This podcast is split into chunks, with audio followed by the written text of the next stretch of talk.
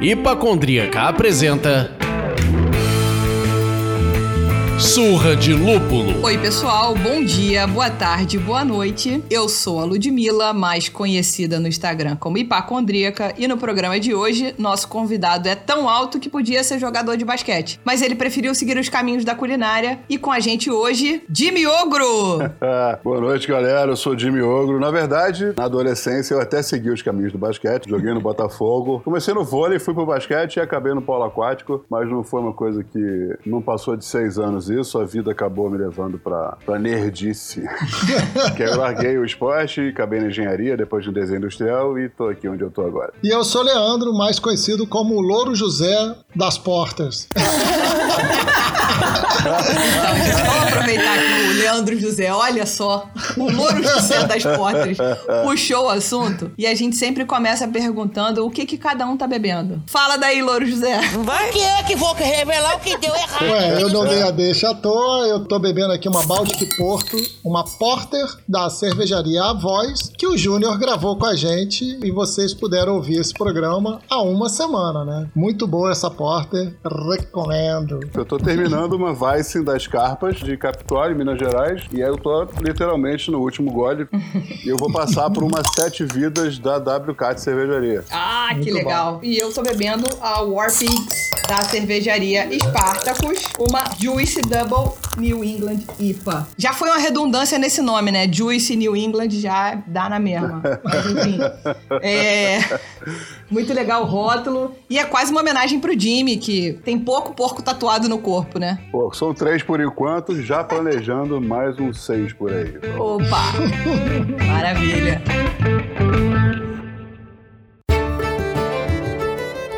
Vamos começar esse papo então? Vamos falar de estereótipo. Você nasceu no Texas, é neto de irlandeses, e aí vem a pergunta: você já se meteu em uma briga de bar ouvindo Dropkick Murphys e quebrou a cadeira em um melhor amigo do dia seguinte?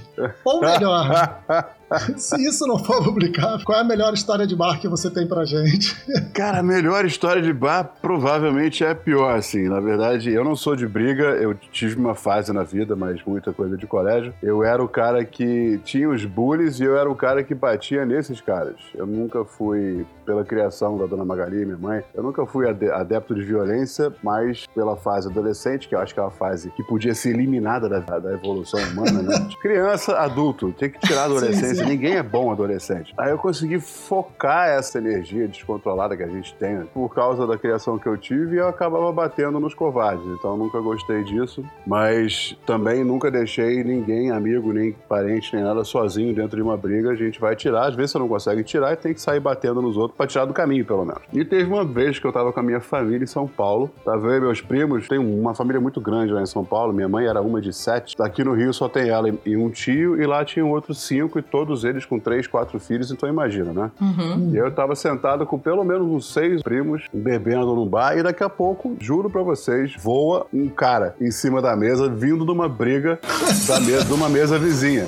E a gente pegou o cara e, tipo, todo mundo tava pra lá de Marrakech já, e jogamos o cara de volta. Aí daqui a pouco voa uma cadeira, e vamos seguir. Cena de filme. Deve ter dado uns dois, cinco minutos aí, tava todas as mulheres saíram do bar, o bar inteiro tava na briga, inteiro. Não tinha uma mesa com ninguém sentado bebendo. Eu tenho um calo na cabeça de uma cadeirada. Eu tava segurando o cara pra tirar de cima de um outro maluco lá. Daqui a pouco eu tomo uma cadeirada na cabeça. Eu olho pra trás, tô maluco com a cadeira. Aí eu olhei pro lado, não tinha cadeira nenhuma. Eu joguei uma mesa de mármore em cima dele. E ele ficou no chão, caiu cima embaixo da mesa de mármore. Resultado, delegacia, todo mundo preso. Tá, Lelê. Algemado. A minha sorte e o meu azar, e meu e dos meus primos, é que a mãe deles trabalhava na justiça, tinha um cargo importante, e aí a gente pediu pro delegado, falar, pro, pro escrivão, na verdade, preciso ligar pra minha tia, blá, não sei o que. Ah, que que é? Disse, Cara, deixa a gente ligar, a gente né, quer uma ajuda. É, é a nossa advogada, inclusive. Deixa eu ligar, daqui a pouco o delegado chama a gente, pegou a pasta, olha só. Tava sangrando ainda, com curativo já, mas na cadeirada, né? Uhum. E aí eu falei assim, como vocês sofreram e blá blá, não sei o quê, eu vou liberar vocês porque eu fui aluno dela e eu sei que vocês estão muito pior lá com ela do que comigo aqui. e aí eu vou te falar que é sério, a gente escutou pelo menos uma hora e meia de sermão. Pô, tá barato pra caramba, hein? Não, não tá não. Então não tem noção. Porque ela consegue te fazer sentir desse tamanho e eu tenho dois metros e um de altura. Tá Eu me senti certíssimo. uma formiga. Mas foi, mas foi merecido. E aí, por esses outros motivos, eu não gosto. Mas foi uma cena bizarra, foi uma coisa que aconteceu há mais de 20 anos, então... É, quando a gente consegue olhar pra essas cenas agora, assim, né? Tipo, olhando pra trás, sem sofrer muito, você até consegue dar uma risada disso, que você sabe que foi, poxa, um ímpeto. É, demorou. demorou pra eu conseguir dar risada. Hoje eu consigo. Mas, e hoje, mais do que nunca, eu sou contra. Eu acho que a violência é uma coisa totalmente desnecessária. Não tem. Eu acho que ela tira toda a razão do Sim. discurso, não adianta o motivo. Eu consigo entender a violência, eu consigo entender a agressividade por causa, pelo fato de eu não estar vestindo a pessoa, eu tenho que entender de onde vem. Ainda mais quando são coisas históricas como o que está acontecendo agora. Mas eu não consigo ver motivo. Eu não consigo. é, eu acho que tira toda a razão de um discurso e acaba só fazendo o problema crescer e ganhar uma dimensão que afasta a gente do diálogo, que é o que resolve tudo. Com certeza. É engraçado que eu fiz a pergunta muito pensando na brincadeira que, assim, todo filme de irlandês tem uma briga com som bem Celtic Rock, né? Com cadeiradas Tem. voando pra tudo quanto é, É. lado, né, cara? Clássico, né? O irlandês dá a mão pra não entrar na briga e o braço pra não sair. Tá?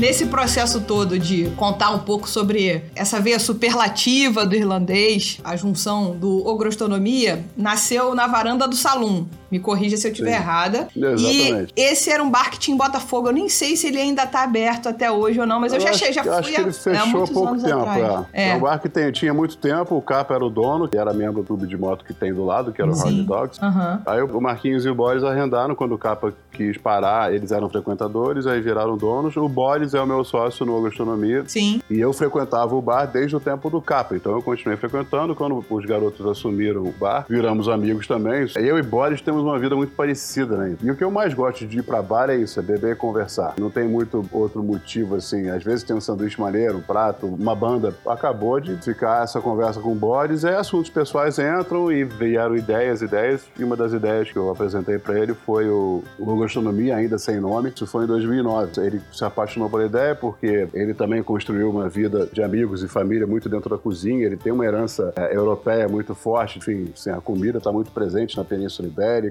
Uhum. E aí, cara, foi natural. Assim. O Boris tem 1,98m, eu tenho 2,1m. A figura do ogro, além disso, é a figura mitológica que não cozinha. Eu me lembre pelo que eu leio, do que eu conheço, ele mata as coisas e bota na boca, mastiga, não passa nem pela fogueira. A fogueira é só pra ele esquentar e ter luz de noite. E aí, se a gente conseguisse provar que um ogro cozinhava, tá provado que qualquer um cozinha. Que era um pouco disso, de você poder fazer uma cozinha simples. Você pode cozinhar o que você quiser, né? Basta ter uma certa criatividade. E Uhum. pela data que você falou, já tem mais de 10 anos desse projeto. Você ainda acredita nisso? Você acha de fato que é isso mesmo? Sim, tem uma frase no final do desenho do Ratatouille, né, a epifania do crítico é essa. Ele fala assim, agora eu entendi o que, que o cara fala, que, que todo mundo pode ser um cozinheiro. Quer dizer, não que todo mundo possa virar um grande chefe, mas um grande chefe pode vir de qualquer origem, até a mais simples possível. E eu acho de verdade que a necessidade é a grande mãe, ou a preguiça, né? A grande mãe da inteligência, e de acordo com o que você precisa, o que vai te suprir, você se adequa, se adapta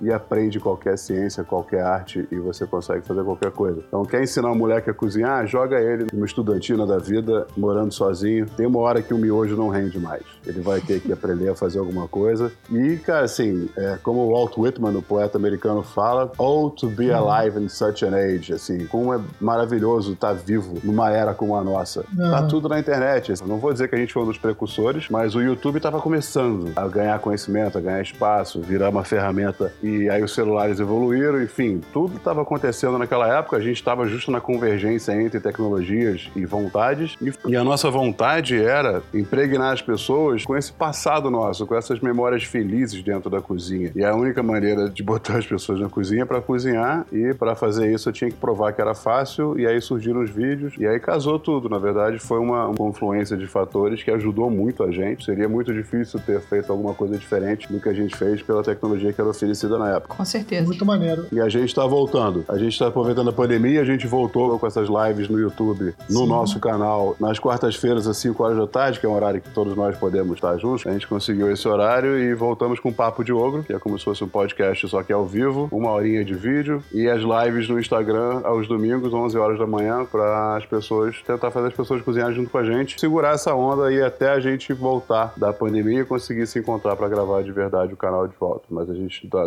daqui para frente, a gente não para mais. Muito bom. E você tava falando disso, cara, assim, eu sempre gostei de cozinhar, mas era assim, eu cozinhava três, quatro vezes por ano. Sabe?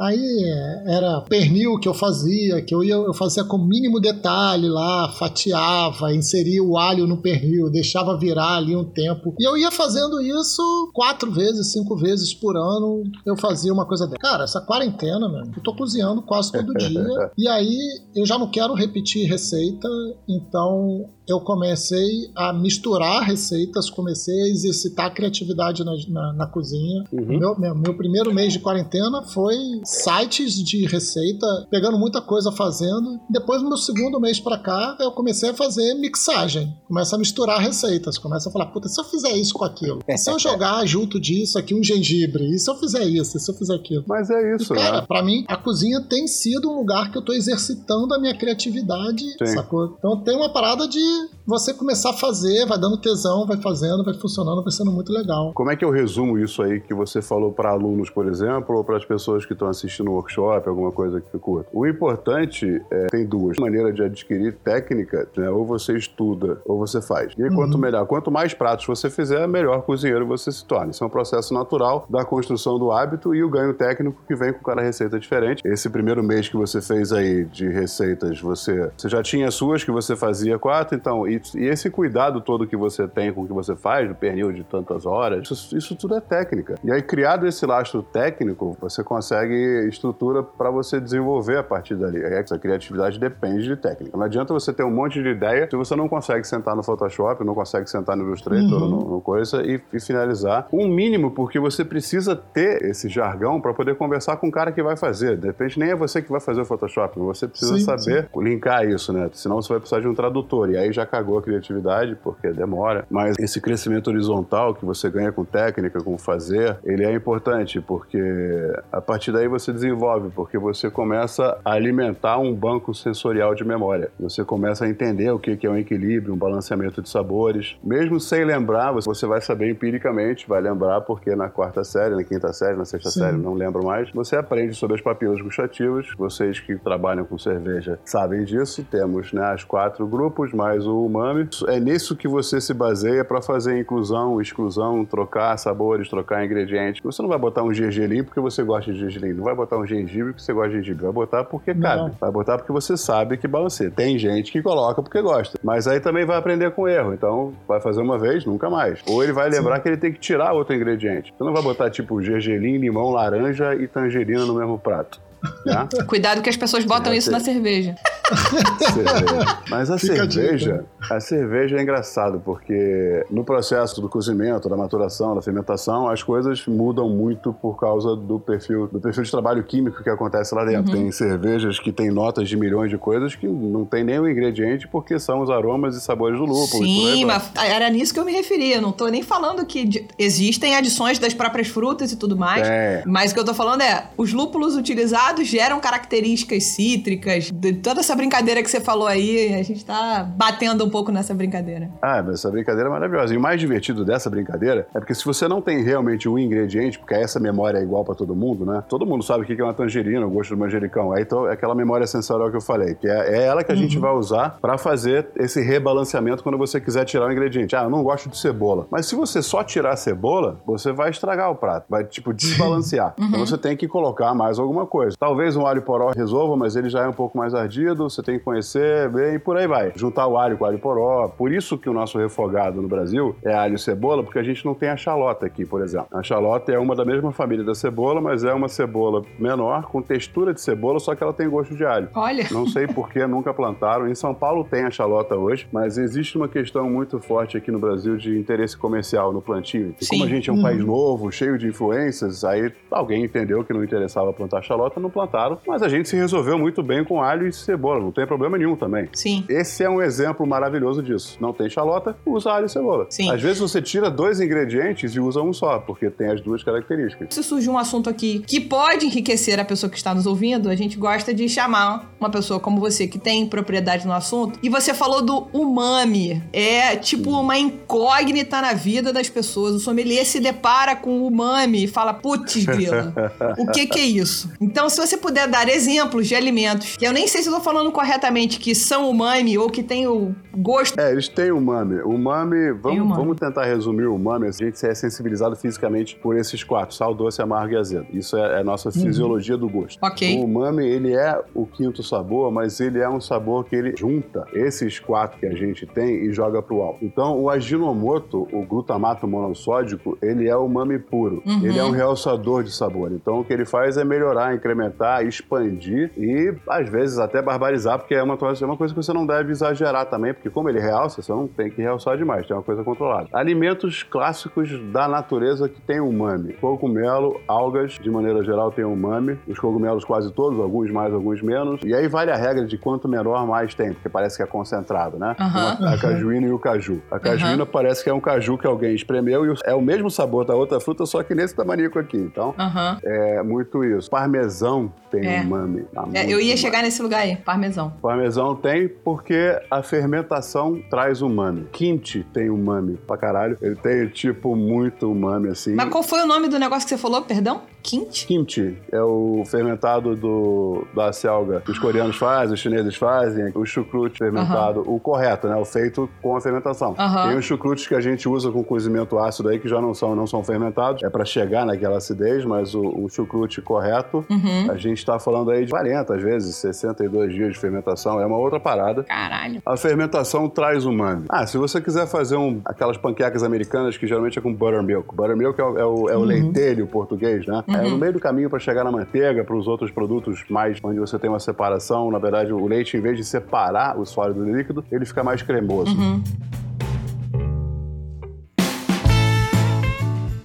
Eu queria aproveitar que tu falou de memória sensorial, é Uhum. e aí eu queria saber de você o seguinte: conta pra gente, cara, o que, que é mais difícil? Descascar um gengibre em 30 segundos ou acordar cedo pra fazer um mais você? Zoando aqui. Cara, é- é, tem dia que é foda acordar. Brincadeiras à parte, é, Aham. eu queria saber o seguinte: a tua experiência com, na TV, com a Ana Maria Braga principalmente, e os programas de NT envolveu muito viagem, né? Você Sim. explorar muito o território brasileiro e conhecer comidas regionais. Como isso mexeu com a sua biblioteca sensorial e se isso alterou o seu jeito de beber cerveja? Sim, sim para os dois, porque é, você perguntou como, mas a grande resposta é sim, porque não tem como não te mudar. Eu acho que a gente estava falando, inclusive, da experiência que a gente está passando agora, você entrar de um jeito em alguma coisa que, que seja uma experiência de imersão. Então, a maioria das minhas viagens são viagens de pelo menos 3, 4 dias. Então, eu tenho uma mini imersão no lugar e eu a gente só come comida local, a gente só passeia por lugares locais, só ouve sotaque local. Então, é uma mini imersão e, sim, você não sair diferente, não sair, eu não vou falar melhor nem pior, porque acho que é muito pouco tempo para te mudar como pessoa, mas são referências novas e muitas vezes, se você falar em Nordeste, se você falar em Norte, as referências são tão grandes que a gente ainda tem aqui uma coisa, a gente está no Sudeste, né, no Rio, a gente tem uma coisa, uma influência, mais uma proximidade com Minas, com São Paulo, com o Sul, e o Nordeste parece que é um, um outro país lindo, maravilhoso, de praias pitorescas e paradisíacas, e, cara, esse sotaque, uma cultura completamente diferente por causa de uma agricultura que veio de uma falta de água, de uma região de agreste, de sertão. E o que eu faço como profissional é provar tudo que eu vejo pela frente. E a construção do meu quadro é justamente essa: é trazer as técnicas que eu já tenho, provar o que existe no lugar e criar um prato entendendo. Aí vale muito voltar para o banco de memória sensorial, assim. Em Minas, por exemplo, vou lá e provei pimenta biquinho, provei os queijos e blá, e aí você prova nata.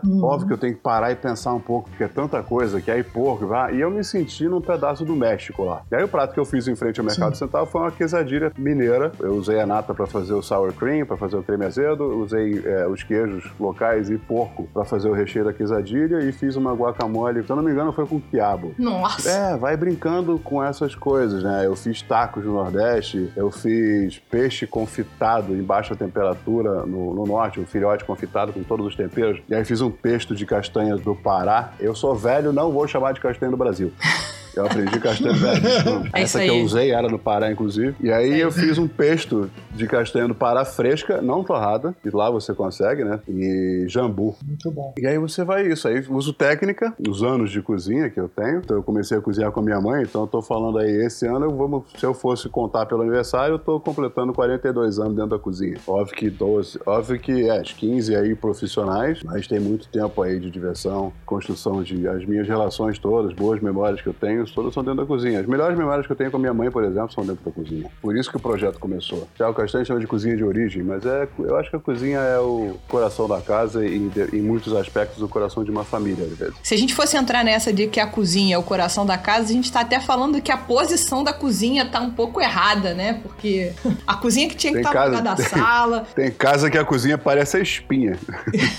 Pô, a cozinha tinha que estar sentada no sofá vendo televisão, pra gente poder estar mais perto. Porque é o lugar que as pessoas gostam de se reunir, né? Mas você É. tava comentando, assim, essa influência de sabores mexeu com o jeito de você beber cerveja. Sim, mexeu. Porque aí cria novos parâmetros, né? Você conhece novas coisas. Você vai e come taioba. Eu já tinha ouvido falar, mas aí você vai pra cedo e come taioba pela primeira vez. Aham. E aí a taioba parece um antúrio, mas gigante, mas tem uma textura de couve e uma baba meio de, de hora pronobis. E aí você começa a entender tudo aquilo que eu falei, de que um elemento substitui dois, que às vezes precisa de três. E aí as frutas, os grãos. E aí a palavra terroir vai definir muito o que, que isso te traz como construção, né? Você Uhum. começa a, a entender as possibilidades de construção de sabor, porque a coisa mais linda da cerveja é a total falta de limites que ela te propõe. É a total, na verdade, a abertura infinita de possibilidades que ela te propõe, porque você pode interferir no cozimento, você pode interferir dentro da parte de transferência, você pode interferir na fermentação e na maturação. Claro. Então, assim, dentro de todos os processos, você pode interferir individualmente em cada um deles de maneiras infinitas e absurdas. E aí, cara, assim, é só diversão. Sim. Com certeza. E aí imagina pegar um milhão de ingredientes que tem no Brasil e começar a brincar com essas, essa escala logarítmica potencial de possibilidades. Sem dúvida. Falando assim, fica muito claro. É que a gente que não tem tanta experiência assim não consegue pensar nessa troca de elementos que você falou. Inclusive, a gente costuma abrir para os nossos ouvintes fazerem perguntas de vez em quando para os nossos próximos convidados. E o Luiz Heraldo 99, ele perguntou qual foi a sua maior motivação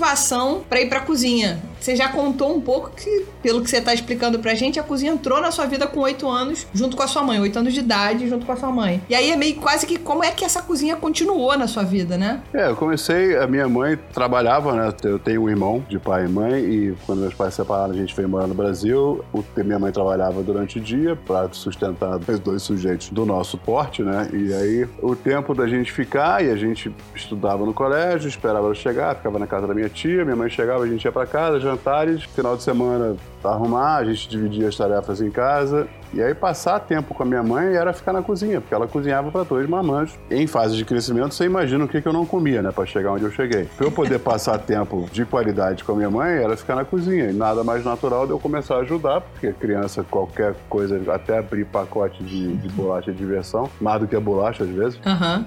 Isso evoluiu para eu aprender a cozinhar com ela, porque aí você começa a ficar, nossa, é assim? É por isso que o purê de batata fica assim? Aí você quer fazer o purê de batata. Aí eu, aí eu os primeiros ficam uma mas tem uma hora que você acerta. Depois que você acerta, que aí é a construção dessa bagagem horizontal que eu falo, que você começa a virar um bom cozinheiro com a repetição, né? E aí, cara, depois do sucesso, você não quer parar mais. E aí evoluiu para naturalmente nas viagens de colégio, ah, vamos viajar para casa de alguém em Búzios, vamos para Serra, para casa da avó de eu não sei o que em Teresópolis. Lá sempre tinha alguém, algum fofoqueiro que co- contava que eu cozinhava e eu acabava virando co- cozinheiro do final de semana. Na faculdade a mesma coisa. E foi muito daí que surgiu a gastronomia, que era tentar fazer com que as pessoas quisessem fazer a mesma coisa, porque é muito divertido. Todos os meus amigos de colégio e faculdade hoje cozinham alguma coisa por terem passado esse tempo dentro da cozinha comigo, nessas viagens, nessa, nessa evolução histórica nossa de, de convivência.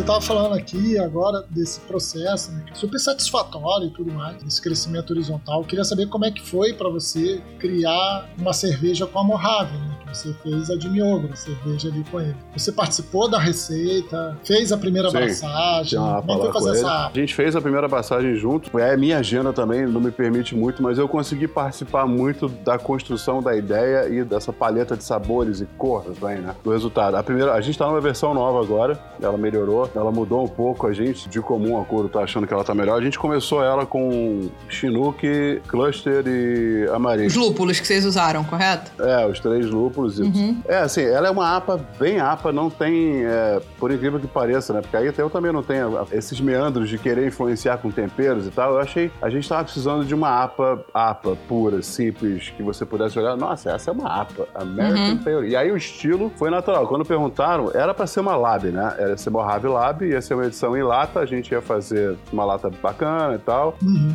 E ia durar os- a sazonalidade dela lá. Mas a gente, quando fez a última abraçagem, com as minhas observações, gostaram tanto que tiraram a Yuca e colocaram a minha como cerveja de linha deles. Deixou de ser. Não, ela nem chegou a ser lab, na verdade. Ela já foi pro varejo como a oitava cerveja da Mojave. E hoje a gente tá usando Citra e Cascade. Mas tamo aí, a gente achou que ela tá, ela tá mais bem equilibrada, mais bem balanceada e tá tão limpa, tá tão apa quanto ela era antes. Ela tá muito bacana. Legal. Você deve ser chamado pra prestar consultorias pra vários bares e restaurantes pra montar cardápio. E você participou da criação do cardápio da capa preta, não foi? Inclusive, tirei uma foto ótima com você, não sei se você vai lembrar. Sim, não, eu tô apoiando na sua cabeça. A gente brincando, porque eu tenho uma paixão secreta pelos mini kegs da capa preta. Então eu falei, gente, o mini keg, eu e o Jimmy. A escala perfeita. Eu, eu compartilho essa paixão. Como é que funciona esse processo? Porque aqui no Rio, principalmente os bares de cervejas artesanais, não muitos têm é, cardápio. É difícil conciliar as duas coisas. A pessoa acaba, ah, vou vender só cerveja. E eles resolveram ousar e trazer um cardápio bacana, Sim. um cardápio com bastante opção, né? Então, primeiro, como é que foi esse processo da capa preta especificamente? E quais seriam as dicas para montar um cardápio para um bar de cerveja artesanal? O que, que o cara tem que estar de olho, com certeza? O processo criativo, ele, ele começa pela diversão já, né? Você começa bebendo todas as cervejas pra entender Difícil. qual é o perfil. ah, é difícil. Nossa. A minha profissão é só sacrifício, é um atrás do outro. Você, toda vez que eu acordo, vai, vou ter que trabalhar. Assim, antes de eu te responder, eu vou até falar isso, assim. E aí me desculpa as outras profissões, assim, a minha profissão é a melhor do mundo, porque eu posso até passar 20 horas no meu escritório, mas no final do meu dia, tudo que eu produzir no meu escritório eu posso comer. Verdade. Eu moro na. Ah, eu trabalho na fábrica do Willy Wonka, a real é essa. Sem ser só chocolate. Muito bom. E aí o processo criativo começa aí porque você precisa entender é, no que, que você vai falar. Porque não dá pra fugir. Eu acho que a gente fala de cerveja artesanal, com tudo que a gente acabou de apresentar sobre sabores, construção, as interferências que são possíveis, não dá pra falar de cerveja artesanal se você não pensar em harmonia. Sim. Então a gente prova as cervejas e, e a gente cria, senta junto. Eu, aí somos três, né? Eu tenho uma, uma empresa de, de consultoria que é a Foodtopia. Uhum. E aí a gente bebe lá, senta, conversa, e aí tem uma questão de entender. Esse cardápio do Leblon, no Capa Preta, já foi o segundo. A gente fez o primeiro lá da Barra também. E aí esse cardápio do Leblon tem algumas mudanças, algumas novidades, e algumas coisas que a gente tirou. Já que tipo, não vendia muito, já tira e a gente incrementa com coisas novas. E aí desenhar um perfil harmônico para isso, e aí entra essa experiência, e aí essa bagagem, essa biblioteca, essa, esse banco de memória sensorial é a coisa mais importante do mundo, porque não existe a menor possibilidade de eu pegar todos os ingredientes do mundo e começar a testar aleatoriamente para chegar num sabor. Não, eu preciso entender, ah, uma porter, por exemplo. A porter combina com o quê? A porter combina até com bolo de chocolate, dependendo do que, que você coloca nesse bolo de chocolate. Uhum. Combina com caramelo, uma stout combina com carnes defumadas, e aí você come. E aí vai o bacon. O bacon, na verdade, foda-se, combina com tudo. E aí não é parâmetro se você quiser. Segredo pra quem quer montar um cardápio: bota bacon na porra toda, que vai combinar com qualquer cerveja, tá tudo certo. aí você vai vender e, vai, e o cardápio vai vender pra caralho também. É isso. Mas não, a gente cria esse perfil harmônico e a gente começa a fazer desenhos dessas construções. Porque eu construir um cardápio pra mim, pra uma experiência de jantar, é uma coisa. Tá, e aí eu já queria falar rapidinho sobre isso depois. Uhum. Mas como eu vou vender para um cardápio, eu não sei com o que que a pessoa. A gente vai fazer a sugestão, mas muita gente não gosta de porter, por exemplo. Não sei por quê, mas tem gente que não gosta. E aí eu criei um prato que ele é balanceado dentro dele. Isso é importante, porque o cara vai lá, às vezes toma uma água, não tá com sede, não quer tomar, ou não toma cerveja, ele vai porque o grupo tá indo. Todo prato individualmente, ele tem que estar balanceado sozinho. Porque seria muito legal tirar o balanceamento do prato e eu sugeri uma cerveja que completasse isso, que é harmonização por complementação. Que é o que eu faço nas experiências de jantar e coisas que eu proponho para grupos fechados, pequenos. Então eu tiro, por exemplo, o amargo completamente de um prato de carne, todo, não tem nada de amargo nele. E aí eu coloco uma IPA para completar esse prato. Que não vai ter nada de acidez, não vai ter nada de dulçor, não vai ser uma IPA porradão que vai completar o circuito harmônico desse prato. E aí eu consigo construir uma experiência onde a mesa tá balanceada, não o prato. No cardápio a gente tem que pensar de maneira diferente. Eu preciso completar o balanceamento individualmente por prato, mas eu consigo criar os perfis harmônicos e, e, na verdade, pratos que não sejam tão harmônicos unicamente. Eles sirvam uma gama de cervejas, né? Pelo menos uns três ou quatro estilos.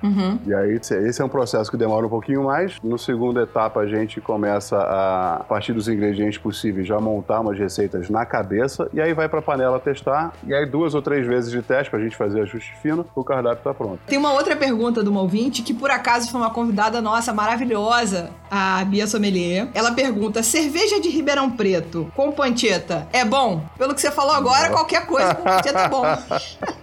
Qualquer coisa que o Pancheta é bom. Não, porque ela sabe que eu adoro a Pancheta de um bar lá, que eu esqueço o nome, de esquina, que é, que é perto da Weird Barrel lá. Assim, a Pancheta dos caras é surreal, assim. Cara, eu encho o saco da galera da Weird Barrel, porque eles não enlatam, não engarrafam nada. É tipo growler e cerveja pra vender ali, né? Em evento e Sim, tal. só lá. E, exato, eu falo, quando vocês vão entregar no Rio? Cara, todos os posts eu comento isso. Quando vocês vão entregar no Rio? Eu entro em live só pra perguntar quando é que eu vocês vou vão entregar no eu Rio. vou entrar nesse abaixo assinado contigo, então. Porra, cara, vamos fazer Começar- hashtag vou, vou entrega no começar a Rio. entrar todos os. Pô, entrega no Rio, é. Porra, caceta, né? Entrega no Rio, cacete.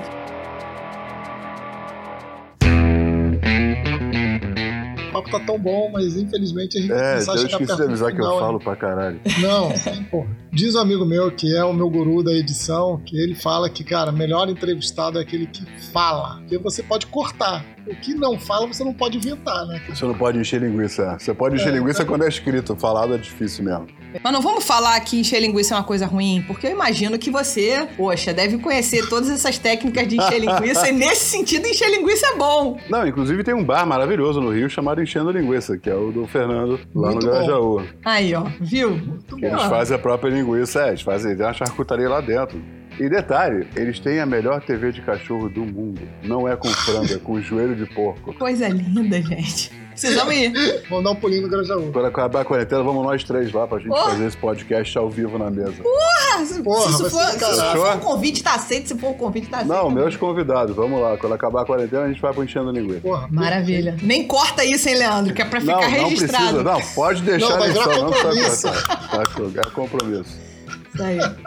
Chegando no final desse papo, eu queria ouvir um pouco dos teus projetos futuros. A gente estava aqui antes de iniciar as gravações, você falou de várias Uhum. ideias, várias coisas que já estão além das ideias, né? Já está em execução. Sim. Conta aí o que tá para acontecer pra gente. É, uma coisa que eu aproveitei, e aí eu queria retomar só essa frase que eu falei no começo, assim, é, a gente não pode, contextualizando temporalmente, a gente está no meio de uma pandemia e a gente foi obrigado a ficar em casa. Não tem nada de bom numa pandemia, mas tem muita coisa boa de você poder ficar em casa, e vocês conhecem minha vida, é o contrário do que eu faço nos últimos oito anos. E aí eu aproveitei para tirar um monte de coisa que estava na gaveta, aproveitei para comprar curso, aproveitei para estudar, aproveitei para construir um estúdio dentro de casa. Nossa. E aí um conselho pra quem tá querendo fazer alguma coisa, cara, vai no YouTube, porque sempre tem alguém que fez antes de você. Pode fazer, não é melhor nem pior, mas o cara te tem uma referência pra te dar uma real daquele equipamento, daquele produto que você tá de olho, se vale a pena ou se não vale. E aí você vai na internet, pesquisa preço, foi o que eu fiz. Passei um mês fazendo isso, comprei o que eu queria. Tenho três câmeras, tenho é, tripé pra caralho, tenho luz, montei luzes muito baratas com um efeito fantástico. E eu tô desenvolvendo um curso que vai ser publicado na, na primeira quinzena de julho, curso de hambúrguer, e aí vai ser fechado, vendido. É uma fonte de renda pra mim também, para uma garantia de um futuro incerto que a gente tá vivendo aí todo mundo.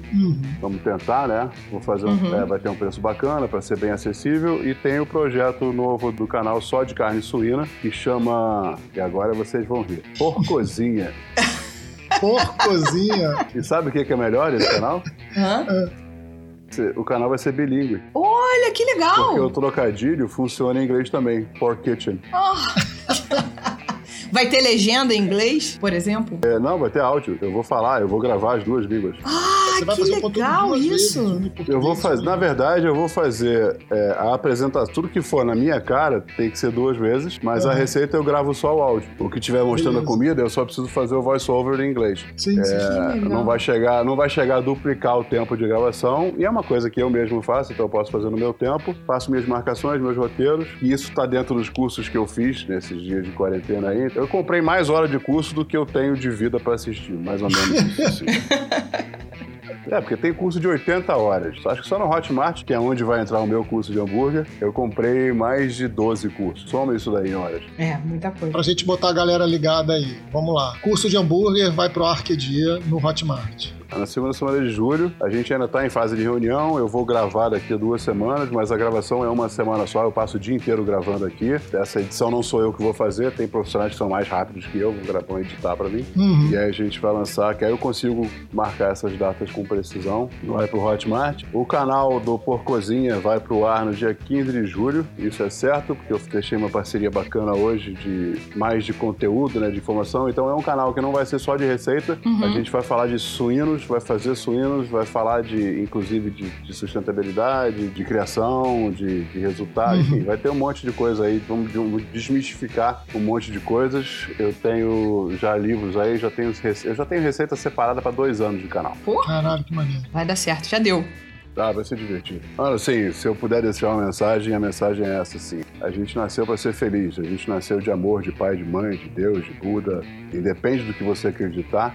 Foi o amor de alguém que te colocou aqui. Não dá para você pensar em amor sem felicidade. Então a nossa missão, por causa desse milagre, por causa desse amor que foi dado pra gente estar aqui hoje, é buscar sempre seguir a vida no caminho dessa felicidade. E aí, mano, se não for divertido, eu acho que não vale a pena fazer. Porra, com certeza. É, tem que ser divertido, né? Porque aí, assim, é, a nego assim, ah, é difícil procurar felicidade. Na verdade, não, assim, você tem que procurar porque ela pode estar dentro do que você já faz. E aí eu falo muito para advogados, para quem trabalha em escritório, o problema não é o escritório, assim, o trabalho existe, alguém tem que fazer, porque não eu, porque não você. Isso depende, assim, as funções existem e tem pessoas que têm aptidões diferentes. Mas às vezes a gente tá errado. Às vezes é o caminho que você escolhe para ir pro escritório. Se tem uma praça, duas ruas para lá, por que, que você não vai por ali e passa por uma praça bonita no caminho do seu escritório? Às vezes é dois minutos antes, você sai um pouquinho mais cedo para não pegar trânsito. Essas decisões, às vezes você tirar a sua mesa de uma parede que não tem nada para passar pro lado de uma janela, para você poder olhar pro céu. Isso muda o seu dia, cara. Sair de casa sorrindo porque você vai ganhar sorriso de volta. Isso muda o seu dia. Se você consegue mudar seu dia, você consegue mudar sua semana. Automaticamente você tem a possibilidade de mudar seu mês e daí para frente é só a escolha. É uma escolha que você faz ser feliz. Quem diria que um ogro ia soltar essas pérolas de sabedoria pra gente, né? O cara, porra, todo tatuado, a galera estabelece uma relação de bah, o cara assim assado e o cara chega aqui, porra, é um gigante gentil, gente. É não é? Tipo assim, não, na verdade assim, eu vou ser feliz a vida querendo ou não. É, É assim isso aí. que funciona. É, aí é o lado do ogro. Eu vou A chegar gente, a gente pode colocar de outra maneira, é verdade. Eu vou ser feliz, você vida, querendo ou não, É beleza? isso aí, isso aí, Te maravilhoso. desafio a não me deixar feliz. né? Exato. Então, eu vou fazer essa pergunta só pra não deixar a nossa ouvinte sem resposta. Que ela, além de ouvinte, ela foi uma convidada queridíssima. Jimmy, você está solteiro ou você é casado? Eu sou casado. Tenho 11 anos. Que isso. com a Karina. Que legal. Karina, senhora Ogro. Senhora Ogro. Inclusive, quem quiser seguir, temos a família Ogro, né? Jimmy Ogro, senhora Ogro, Dog Ogro. Meu cachorro é influencer digital de pets. Que beleza, maravilha. cara, acredita? Óbvio que foi uma vez só, mas teve. Ué, que maravilha, né? Então, olha só, eu queria jogar um desafio aqui pra gente encerrar o programa. Bora. Primeiro, te agradecer, Jimmy, muito obrigado. Valeu por disponibilizar esse tempo aqui com a gente, trocar esse papo maravilhoso. Foi um prazer bater esse papo contigo. Eu que agradeço o convite, muito bom. Muito bom conhecer vocês mais perto. Eu conheci, eu, né, tá, só no dia da, da inauguração. Fizemos a nossa foto, mas muito bom poder conversar com vocês. Muito obrigada pelo seu carinho e disponibilidade. Você ensinou pra gente um monte de coisa que a gente ouve falar na cerveja também. E é bacana você conseguir ver esses dois mundos de fato se juntando, que é o que você falou da construção sensorial. E essa coisa de criar segurança na culinária. Eu imagino que também na degustação de cerveja você vai criando segurança, vai estabelecendo essa relação Sim. sensorial. Enfim, então é muito legal pro nosso ouvinte. Por isso que eu te fiz aquele corte. Falei, fala do mami. Porque eu acho que É, não, é engrandece, né? É, As pessoas vão. Quem vai estudar um pouquinho de cerveja vai ouvir falar no mami e vai bater nesse lugar de que caceta é o mami. E todo mundo dá o Vai, exemplo da vai. Ginomoto, né? Mas é importante isso, assim, é importante as pessoas pensarem numa coisa que o estudo é a base de tudo, assim, é, o- a base do crescimento profissional, pessoal, é, é ler, entender, conhecer, é ele que vai estruturar teu raciocínio, ele que vai tu- estruturar teu diálogo, ele que vai estruturar teu pensamento, ele que vai estruturar teu trabalho. Porque se você pode, tem muita gente que não pode, infelizmente a gente tem que batalhar para todo mundo poder. Mas enquanto isso, quem pode não fazer, eu sou obrigado a chamar de burro. Tem que estudar porque é isso que vai diferenciar você. Porque não adianta ter o dom. Você pode ter o dom para cozinha, para costura, para desenho, o que você tiver. Se você não estudar, você não vai ser diferente. Você não vai ser completo. Sim. E aí você sempre vai ser infeliz dentro do que você, que você acha que era bom, mas você não consegue se estruturar com técnica, você não tem como desenvolver. É 10% talento, 90% suor e estudo. Com certeza. É isso. Mas qual era o desafio? Ah, o desafio é simples, é aquele que a gente faz no final do programa, que é vai na tua geladeira, pega aquela cerveja que você sabe que combina com bacon, faz uma foto, marca hipacondríaca, marca o Jimmy e a gente vai compartilhar. Então assim, faz a foto sua abraçado, bebendo aquela cerveja que combina com bacon. Se tiver com uma tirinha de bacon junto, é Melhor ainda. jackpot. Eu posso participar do desafio também? Claro, Claro, por favor. óbvio. Porque eu tenho a cerveja e tenho o bacon. Eu também tô com uma Claro. separada aqui, hein? Eu vou participar do desafio Boa. também. Vamos ver. Vamos ver. Ah, boa. Então tá bom, pessoal. Muito obrigada. Foi uma maravilha. Um prazerzaço falar com o Jimmy. E é isso, pessoal. Até a próxima semana. É, obrigado pelo Até a convite. próxima, gente. Obrigado. Beijo.